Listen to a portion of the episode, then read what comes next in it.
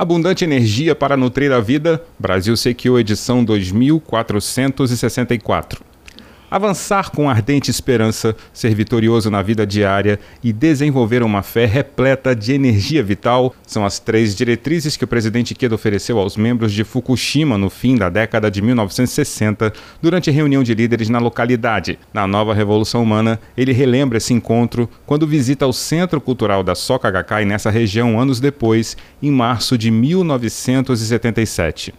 Na reunião comemorativa de fundação do atual Centro Cultural de Koriyama, Fukushima, Shinichi Yamamoto reiterou as três diretrizes. Fukushima, avance com ardente esperança. Fukushima seja vitoriosa nos esforços da vida diária. E Fukushima desenvolva uma fé repleta de energia vital e explicou sobre cada uma delas. Há muitas provações e tribulações na vida.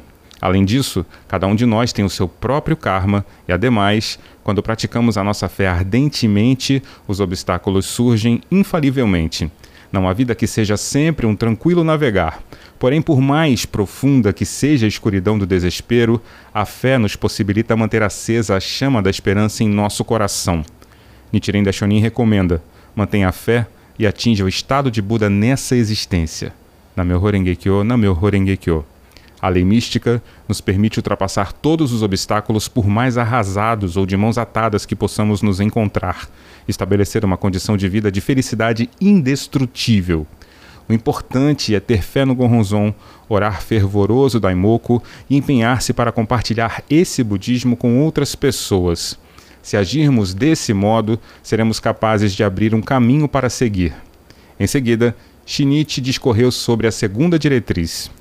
Uma das principais batalhas da vida é consolidar a segurança financeira, mas em vez de buscar formas de enriquecer rapidamente, espero que todos vocês vivam de um modo diligente, digno de confiança, responsável, sábio e que agregue valor.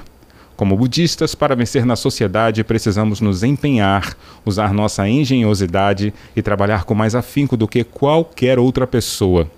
Nunca se esqueçam de que nossa fé budista é a fonte de toda a nossa prosperidade.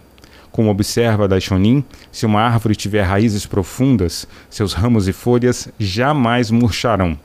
Devemos fincar nossas raízes firmemente no solo da lei mística e, por meio delas, extrair os nutrientes da boa sorte. É dessa maneira que prosperamos em todos os aspectos. Depois, ele explanou a terceira diretriz.